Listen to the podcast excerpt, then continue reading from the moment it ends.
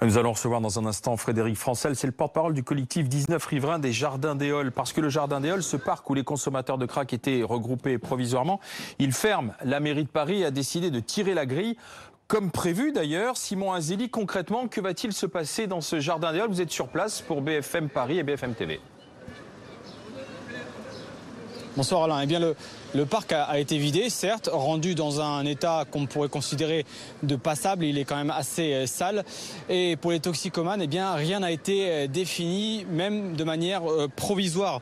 Ils n'ont pas de point de chute. Les toxicomanes, on les a vus toute l'après-midi errer dans le quartier à la recherche de produits. Certains ont pu rentrer dans le parc, mais sont très vite ressortis, voyant qu'il n'y avait rien à en tirer. Et enfin, euh, certains toxicomanes ont consommé dans la rue carrément, puisqu'ils n'ont pas d'autre choix. Avant, ils faisaient dans le parc Éole. Maintenant, ça se passe dans la rue. Et c'est ce qui inquiète euh, les riverains. On écoute Amira. Elle était au micro de Frédéric Leclerimoff, interrogé à la mi-journée. Nous, certes, on a voulu euh, évacuer ce parc parce que c'est un jardin pour enfants et les toxicomanes, je pense, n'ont pas leur place ici. Sauf qu'on est très déçus de la décision qui, en fait, a fait en sorte qu'on a juste libérer le parc, mais les toxicomanes sont toujours présents dans le quartier et on a encore plus peur pour notre sécurité parce que désormais, bah, ça va être, euh, ils vont devoir se cacher dans les halls d'immeubles, dans les parkings, sur la voie publique. Et comme, enfin, comme vous le savez, euh, la semaine dernière, il y a eu un enfant de deux ans encore qui s'est fait agresser. Il faut savoir que la police nationale a repoussé à deux reprises la cinquantaine de toxicomanes qui étaient devant le parc fermé. Mais quelques minutes plus tard, ils sont revenus pour euh, les endroits où ils pourraient atterrir ces toxicomanes. Deux friches industrielles ont été évoquées, une dans le 18e arrondissement de Paris, l'autre dans le 12e.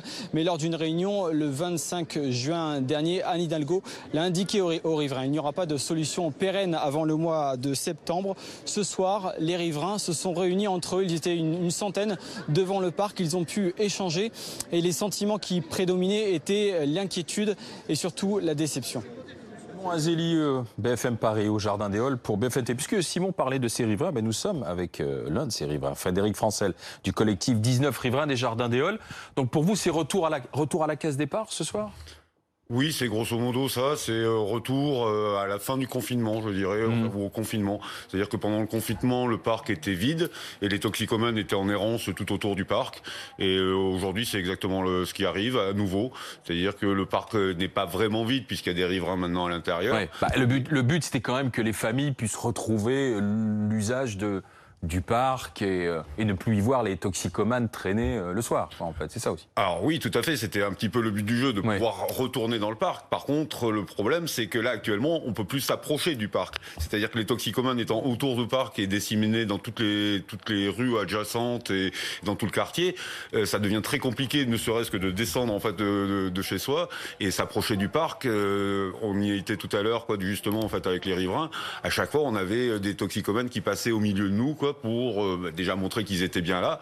Euh, et, puis voilà, parce qu'ils ont nulle part d'autre euh, où aller. Alors là, on vous dit rendez-vous en septembre. Il va falloir patienter. Il faut remarquer, ça fait des années que vous patientez, mais vous pouvez attendre jusqu'en septembre qu'on trouve une solution sur une des friches ou une salle. Alors, c'est ce qu'on nous a expliqué effectivement en réunion récemment, c'est que le problème étant gravissime, il était compliqué de trouver une, une solution pérenne rapide. C'est-à-dire qu'il faut avoir des médecins pour pouvoir les encadrer, il faut pouvoir faire une des structures, etc. Et donc tout cela, ça va prendre du temps. C'est ce qu'on nous a expliqué. Par contre, euh, effectivement, là, on est particulièrement inquiet parce que le mois de septembre, ben, c'est dans deux mois. Il va passer tout l'été d'ici là. Et d'ici là, donc ils vont, on ne sait pas ce que ces toxicomanes vont devenir. Ils vont rester aérés dans les rues jusqu'à point d'heure. Euh, nous, ce qui nous inquiète réellement, c'est que on arrive justement sur l'été, donc les jeunes vont avoir envie de faire la fête, vont avoir envie de oui, surtout qu'il y a la levée des restrictions. Là, maintenant, c'est fini. On voilà, peut, profiter de la vie. Il n'y a plus de couvre-feu, plus rien. Voilà, et de rentrer relativement tard. Et c'est ça qui nous inquiète, c'est que les jeunes. La confrontation. Mais voilà, ils vont rentrer relativement tard. Il y aura des toxicomanes un petit peu partout dans les rues. Et euh, nous, ce qu'on ce qu'on craint, c'est de savoir qu'est-ce qui va se passer quand euh, un groupe de jeunes filles, par exemple, vont rentrer relativement tard, peut-être euh, après avoir consommé de l'alcool ou sait-on jamais. Qu'est-ce qui va se passer On n'a pas renforcé la, les autorités n'ont pas renforcé la présence policière sur place?